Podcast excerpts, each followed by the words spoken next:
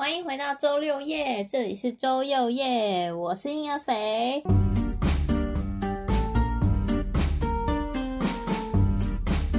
今天只有我，没错，今天只有我来在空中跟大家聊聊、讲讲一些有关于圣诞节的事情。那为什么只有我呢？因为双下巴有一点忙，太忙，他事业做很大，所以只有我这一个臭上班族，有准时上下班的人，在空中告诉你一些有关于。圣诞节的小事情。今天是二零二一年的十二月二十二日，我们离圣诞节只剩下三天，好不好？倒数三天。然后今年，没错，是二零二一年，今年的工作日期，我已经迫不及待，好不好？我的工作日只剩下六天，不到一个礼拜。我每次就是去上班，然后下班，我都会搭捷运。然后我我上班一次就是四十块，然后今天我的悠游卡已经归零了，所以我就是归零高，呃，不是，就是一次四十块啊，那剩下六次，而我就储值两百四，有没有？然后我默默投下两百四的时候，就觉得很开心啊！我剩下两百四十块捷运钱，我我今年上了，我今年就不用再上班了。顺带一提，呃，这个周末是圣诞节嘛？那下个周末呢是元旦。就是一月一号，那就是上班族小确幸，小确幸了嘛。十二月三十一号周五也有放假。好，我们带回来这主题哦。我们今天这个圣诞计划，我在空中跟大家讲一些有关于圣诞节的事情。首先呢，就是我们要来讲一下圣诞节的由来。好了，噔噔噔噔，好，圣诞节呢，我们都知道，就是会有一个圣诞老人。然后呢，会有，呃，穿圣诞老人会穿的红红的，或者是会有一些绿色的装饰。那圣诞节到底是怎么来的呢？那你是说圣诞节还是耶诞节呢？其实两个讲法，呃，都有人讲啊。但是，呃，耶诞节是比较，呀，耶诞节有一个它自己的由来。那我们先讲圣诞节的由来好了。圣诞节的由来呢，是要纪念耶稣诞生嘛？这大家都知道。那为什么要要叫做圣诞节的英文为什么叫做 Christmas 呢？因为它名称是来自 Christmas，就是基督弥撒的意思。那虽然大多数的国家都是在十二月二十五号的时候庆祝圣诞节，不过呢，这是一个很酷的小秘密哦，就是。不论是圣经或是别的其他文献，其实都没有记载耶稣真正诞生的日期。所以说，我们可以推断，有没有耶稣其实他是可以晚报户口的，他想要当什么星座都可以，那蛮酷的。对，那就是没有人真正知道耶稣到底是什么时候生日的。那刚刚有提到说，为什么会有耶诞节一词呢？因为耶稣是西方的圣人嘛，所以呃，对我们呃亚洲人来说，就是大多数我们不是信奉基督教，是信奉佛教或是道教。然后所有基督教或道教的神明，例例如说孔子等等的诞辰，都可以被我们称作圣诞。所以就有人很无聊，为了要区隔。所以我们就把圣诞节改叫耶诞节，好，所以耶诞节跟圣诞节都是可以的，大家都听得懂。反正就是十二月二十五号的时候要吃大餐。好，那讲到到底圣诞节不是说耶稣不确定什么时候生日的吗？那圣诞节是都在十二月二十五号呢？其实不一定哦，因为呃，如果说是耶路撒冷或是俄罗斯地区的东正。东正教的教徒，他们不认为圣诞节应该是十二月二十五号，因为早在西元四世纪初的时候呢，圣诞节就已经被西方教会明定是在十二月二十五号。但是根据他们的使用的那个月历，他们使用的月历叫做儒略历，超级难念。我不知道它的发音应该叫做 Julian Calendar 还是 Julian Calendar，我不知道。反正它就是根据这个呃 calendar 来说呢，应该圣诞节要是落在一月七号。那在呃另外一个教会亚美尼亚教会的话，它是把圣诞节定在一月六号或是一月十九，所以每个基督教教派使用的历法不一样哦，那庆祝的日期也就会不一样哦。不过一定都是有圣诞节的。那讲到圣诞节会想到什么？有一些圣诞节的象征。首先，我们先想到的一定会是红色或者是绿色。那有没有想过说，为什么圣诞节一定要是红色或绿色？难道跟呃，难呃，为什么不能是黄色、绿色跟红色？为什么 黄黄绿红？哈，为什么不能只是？为什么不能是这三个颜色，而只是红色跟绿色呢？呃，其实圣诞节跟红色扯上关系，是因为一个汽水品牌的广告，在。一九三零年的时候呢，有一支广告将红色融入了圣诞节圣诞老人的衣服上面，然后这个广告十分的成功，所以大家就会想到圣诞节，就会想到圣诞老人应该要穿的红色的衣服。那么再来是在十七世纪的时候，在十七世纪的时候，当时的人们呢就相信绿色的植物可以呃抗寒，然后拥有不会枯死的魔法。所以大多都是用绿色的饰品在装饰圣诞节哦，因为毕竟是要纪念耶稣嘛。所以绿色加红色就变成我们现在很熟悉的这个圣诞节的配色。当然还有一些象征，例如说，呃，红色的浆果，红色浆果这样讲好像有一点不熟悉哦。不过它它的一。呃，它的学名叫做冬青，那英文名字是 Holly，它就是一个，就是一串我们我们做那个什么花，呃，那什么圣诞花圈吗？还是什么的时候，就会买到一些小装饰品，是红色小小的，像果子这样子。反正呢，就是这个冬青呢，它的枝叶是红色的，而且冬青长着尖尖的叶子。就像是那个耶稣为了世人，就是承承受世人的罪孽嘛，然后留下鲜血，然后也象征就是这个尖尖的叶子也象征耶稣头上戴的那个荆棘皇冠哦。那再来就是，呃，还有另外一个传说呢，是说有一种椭圆形的寄生植物叫做胡寄生，就是不是就是说，呃，一对男女。只要在胡寄生下面，呃，亲吻对方，他们就会永远在一起嘛。那也是一个有关于圣诞节的象征。再来就是为什么圣诞节也有圣诞树？这个故事其实也蛮白痴的，不是白痴，就是蛮好笑。就我自己觉得蛮可爱，是呃，据说是很久很久之前有，因为农夫在圣诞节的时候，为了要帮助一个穷苦的小朋友，然后小朋友呢。为了回报给那位农夫，他就随便折了一根松树的树枝，然后插在地上，结果那根树枝就马上长成一棵大树，然后挂满礼物，就变成一个摇钱树的概念，然后有点像杰克与魔豆吧。可是那个小孩没有爬上去，这样是那个树上面就已经长了一大堆礼物，所以。呃，通常通常圣诞树都会使用松柏，就是常青嘛，就是刚刚有讲到说绿色应该要是可以抵抗严寒，然后不会枯死，那就是针叶林的部分。松柏常青，没错，所以也有人称圣诞树是生命树，因为它被视为永恒生命的象征。那据说呢，第一棵。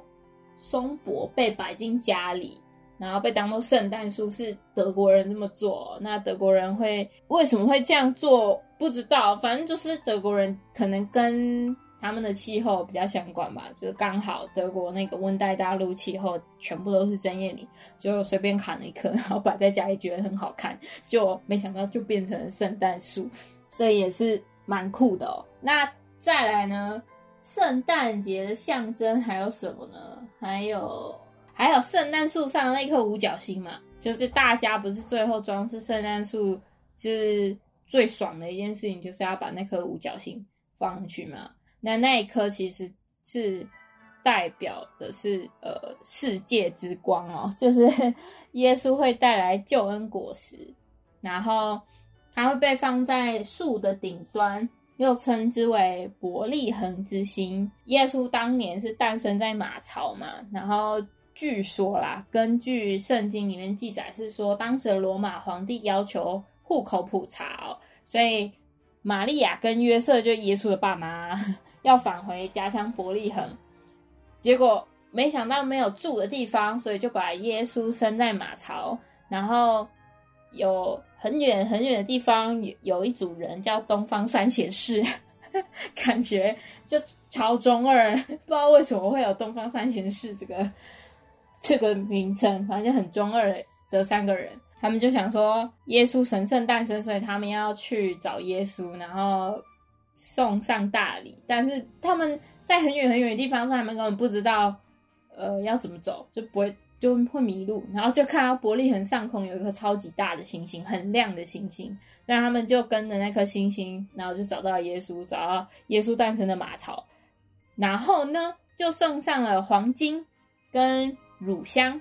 还有墨药，我不知道是念墨药还是应该是念墨药，不可能是没药。我送你没有药，好，应该是墨药啊。对，就送了这三个礼物给耶稣哦。所以呢，这也是为什么我们在现在就是一到圣诞节就他妈的一定要玩交换礼物，好像是从这个习俗开始的。所以一刚开始，人们玩交换礼物的对象其实是耶稣哦，然后他们要把礼物送给耶稣嘛。然后互相，对，感觉上说是送礼，但其实是互相送上祝福的意思。再来就是圣诞节一定要吃，也没有一定好啊，就是 现在很自由，没有一定要怎样。但是也有一个习俗，就是说要盖那个姜饼屋，我们要吃姜饼？那这个东西是怎么来的呢？因为在古代的欧洲，姜是一种很贵的食材。就是它是一种很高级的香料，只有很有钱的人在圣诞节、复活节或者万圣节的时候才吃得到。那在十六世纪的时候，相传英国女王伊丽莎白一世就命令大厨把姜饼做成客人的模样哦，然后感谢客人的到来，所以大家就效仿这件事情，大家就开始吃姜饼，然后做姜饼人。还有传说呢，是说，呃，未婚的女子吃下姜饼人呢，就能早点找到好对象，所以姜饼人就成为圣诞节一个很经典，然后大家常常在吃的一个小吃、小食物这样。但呃，未婚女子吃下姜饼人，我想应该只是会变胖而已哈，不会，应该是跟找到好男人什么的，应该是没有什么关系啊。对我个人是觉得，毕竟，哎，你也知道王力宏 这个新闻，大家都在看连续剧一样，你知道吗？蛮屌的，就是，而且微微博，微博明明就可以早上或者下午发，然后死不要，就一定要一定要半夜十一点、十二点，然后才要才要发，像像在追剧一样。我就有一些朋友啊，为了看那个发文。然后他就去特别下载微博，也是蛮搞刚的。然后我我自己是没有追啦，但感觉也是蛮精彩的啊。但有一个人，为什么大家都我也不知道为什么新闻都没报，但是大家都知道他也是有点乱七八糟，就是也也是一个金曲歌王，大家应该都知道。好，就不讲了。他讲回来，圣诞节还有。圣诞节还要做什么呢？圣诞节当然还要唱圣诞歌。那圣诞歌有什么故事吗？有。在讲圣诞歌之前，讲一下圣诞老人好了。你会想说，看圣诞老人就是一个老老，然后留着大白胡子的一个老胖子。圣诞老人到底真假？这应该是骗小孩的吗？没有啊！我今天看到这资料的时候，我也是觉得。就是觉得干超屌了，真的有这个人哦。其实有哦，他是有真实的原型，虽然不是一百趴是有圣诞老人这个人，但是真的有这个故事的原型是西元四世纪罗马帝国的时候呢，有一个主教叫做圣尼古拉 （Saint Nicholas），就是现在的圣诞老人的名字哦。他蛮酷的，他住在土耳其，然后他是一个很爱帮助别人的人，他是有帮忙症的人。就就是他可能会，嗯，怎么样？他会在穷人的鞋子里面塞钱啊，或者是给一些贫穷的小朋友食物吃。哦反正就是他会做这些事情。然后有一次，他呢就就想说要给贫穷的一些屋主的女儿嫁妆，他就从窗户把硬币丢到那个贫穷人家的屋子里面哦，就刚好落在贫穷人家的。卢比的袜子上就落就掉进去，因为贫穷人家可能要呃晾衣服之类吧，反正他们就把袜子放在那个火炉那边，然后刚好圣尼古拉这位好心的主教呢，他就刚好把钱丢进去了，所以就变成有点像我们现在的那个传统，有没有？就是你要挂圣诞袜，你才会收到礼物。是这个样子哦，所以现在的小朋友呢，就会挂圣诞袜子，然后期待有礼物，或者是说有些人好像像好好像其实没有那么就是拘呃没有那么传统吧，好像有一些也其实只要有摆圣诞树，礼物就会出现在圣诞树下面。那蛮酷的事情是在荷兰哦，荷兰他们不是那个。木屐就是那个木头做的那种鞋子，然后包起来那个面包鞋，当然是木头做的那个木屐很有名啊。那荷兰那边的小朋友是用木屐在等圣诞礼物啊，他们是把那个木木屐放到户外，就放在门口来收圣诞礼物。然后再来，你以为圣诞老人只有那种留白色胡子然后胖胖的慈祥老公公吗？没有，在德国的圣诞节，在德国的圣诞节吼，就是小朋友会。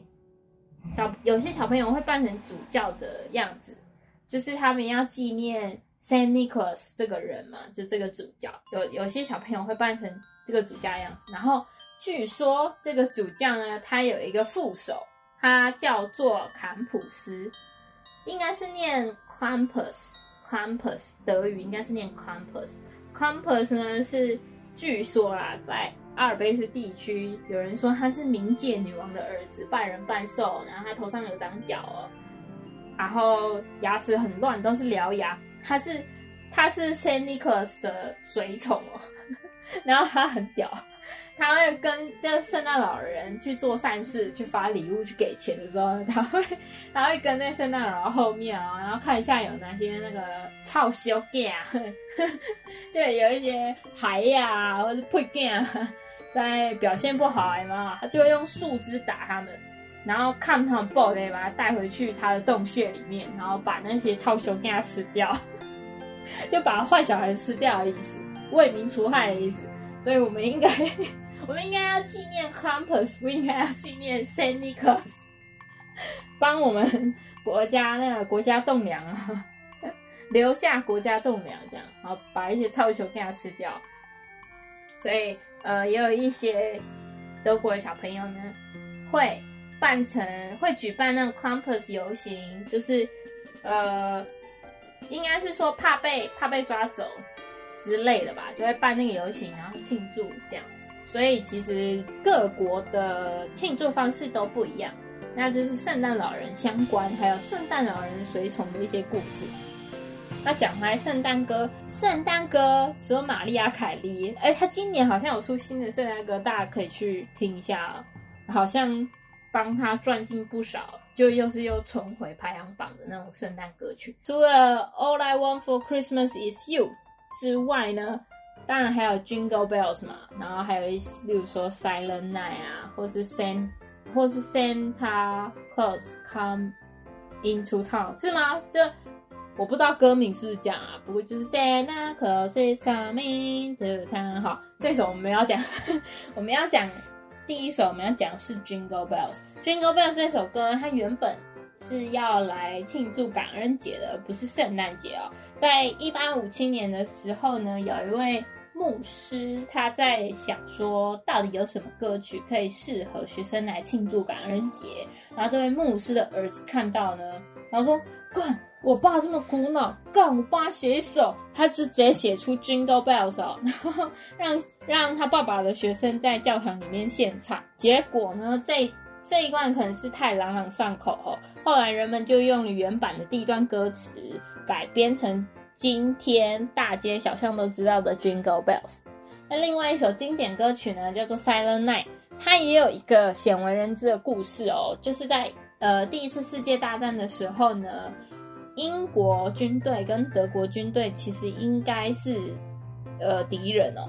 那在平安夜当晚，就是十二月二十四号啊，呃，德国的军队呢在准备要庆，就是要庆祝圣诞节，打仗还是要庆祝圣诞节？不错，Play hard, work hard，在准备要庆祝圣诞节，所以他们在唱圣诞歌。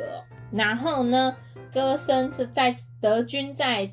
唱圣诞歌，这这个歌声呢传到对面英国军队那边哦。那英国军队呢就以英文献唱《Silent Night》当做回礼。结果后来呢，士兵开始就是不打仗哦，他们是直接在，因为他们打仗应该是有分划分一些军事区域，不确定。然后有一区叫做无人区，他们双方居然还有士兵啊，因为这件事情。然后在无人区里面踢足球，就是虽然他们双方都没有正式休战，但是在平安夜的晚上并没有任何冲突，所以就赋予了《Silent Night》这首歌有一个多重的意义哦，多一重的意义其实蛮伟大的。那音乐真的可以感动人心吗？好，讲到这边就要推荐大家一部经典的电影，叫做《俘虏》，记得去看，蛮好看的。虽然你有你看的时候可能会想说，这到底是在拍什么？但是是蛮，你会应该会觉得蛮无厘头、蛮莫名其妙。但是你看到最后，你会觉得有它的道理在。这大概就是音乐跟电影最大的意义。你看了当下想，我这到底是三小？但你过一阵子自己想一想之后，又觉得哇，干好酷哦，好像真的有一点，好像真的有一点意思在。好，那讲完圣诞歌之后呢？我们来讲一些圣诞习俗跟庆祝的活动，好了，就是圣诞节要吃大餐嘛。各国大餐呢都不太一样哦，像是德国人他们会烤鹅，他们不是吃烤鸡，他们是吃烤鹅，他们会在烤鹅里面塞很多香料跟蔬果。那意大利南部的话，意大在在意大利，就是圣诞节的时候，他们会煮十三道以鱼。他们是吃鱼，十三道鱼的料理，然后法国人就会吃超喜花，什么鹅肝、生蚝、鱼子酱。那英国人的话就是吃那个一球一球小小球那种甘蓝菜，然后还有呃布丁、烤布丁，还有一些肉馅饼之类的。然后嗯，我觉得比较特别是在东欧的国家，波兰、乌克兰或者是立陶宛，他们因为呃。大多数人是信奉天主教，所以他们是在圣诞节圣诞节的前一天，也就是平安夜的时候，是不可以吃红肉或者是家禽，就是等于说牛羊，然后家禽鸡鹅鸭这都不能吃，所以他们只能，所以他们会吃罗宋汤、饺子，然后鱼啊或是菇类，他们会吃十二道。象征的是耶稣的十二门徒，就是每道菜都有意思。例如说，蘑菇代表是福气。那捷克在捷克，他们一定会吃炸鲤鱼。我不知道鲤鲤鱼鲤鱼可能应该就是我们会看到那种锦鲤哦，我不知道，也有可能，反正就是鲤鱼。锦鲤也是鲤鱼的一种啊，就是他们会吃炸的鱼就对了。然后街头巷尾也都会有很多呃唱圣诞歌的活动啊，或是。唱诗班就会去重现当年天使向牧羊人告知耶稣降生的喜讯哦，就街头就会很热闹。那我另外想要介绍的是不能错过、绝对不能错过的东西，在德国就是耶诞市集。这超酷，因为我之前在，就是我之前还在德文系读书的时候啊，我们只要耶诞节快到啊，老师就会准备一盒，就是那种倒数盒嘛。现在很多美妆不是也都会出那种耶诞礼盒，就倒数从三十天，然后开始倒数倒数到倒数到一这样，就是你每天都会开开出一个小礼物这样，然后期待耶耶诞节的到来。那在德国还有耶诞市集，是真的是超级大的那种。它是暂时性的那种露天市集，原本啊，原本是暂时性的露天市集，然后但是现在就变越来越盛大，就是也是会有游行，就变得很像嘉年华那样。然后就是一定要喝的东西，一定一定要喝，就是热红酒。热红酒其实已经没有什么酒精成分啦，因为你就是把酒的那个。沸点很低嘛，所以你就是把酒煮开，其实它酒精就已经蒸发掉，然后在里面放很多水果放在里面，然后你就会喝的时候，你就会整个人暖起来。对，那就是每一年每个地方的在德国的那个圣诞市集都会有出纪念杯杯，你要买呃，你买那个杯子，然后去买热红酒装着，然后一边喝一边逛市集，这样哦，哇送哎，超糗。这个市集好像我记得已经的，就是已经传，已经是一个传统超久了。就是一刚开始应该是在奥地利、德国那边，然后办到现在，他们应该已经有七八百年了吧？我我想，对。而且这个市集不是说什么哦，平安夜就二十四、二十五号这样办两天了没有？他们超疯，因为他们我刚刚不是说他们剩三十天的时候就开始倒数嘛，所以他们其实是从十一月底。这个市集就会开，就是可能三十天的时候，圣诞节剩三十天的时候，就这个市集就会开始开幕，然后就一路一路一路一直到圣诞节当天才会收掉，所以就就等于说你有一个月的庙会可以逛，一个月的庙会多疯狂啊！如果是我一个月的庙会，我一定是去报啊，怎么可能不去报？好。那这样以上呢，就是我想要跟大家分享的一些圣诞节的小知识。然后我们都很期待圣诞节的到来，没错，因为可以吃圣诞大餐，又可以收礼物，谁不想？那 圣诞节过后，马上就是我们的新年了。OK，呃，各位要期待我们，我们，我们新年，呃，农历新年的时候也会有，也会有过年特别、春节特别节目，然后。我我自己也很期待双下巴的回归，好不好？自己 solo 一个人录音录节目也是有点寂寞的。好的，那么欢迎知道各种不同文化的观众哦，在 Apple Podcast 留言告诉我们，或者是喜欢我们节目的话，请到 Apple Podcast 给我们五颗星。或者是留言告诉我们还想听什么样的节目类内容，给予我们鼓励和支持，我们就会继续录更多 有的没有的节目主题。那么在这边祝大家圣诞快乐，Merry Christmas！我们下一集再见，拜拜。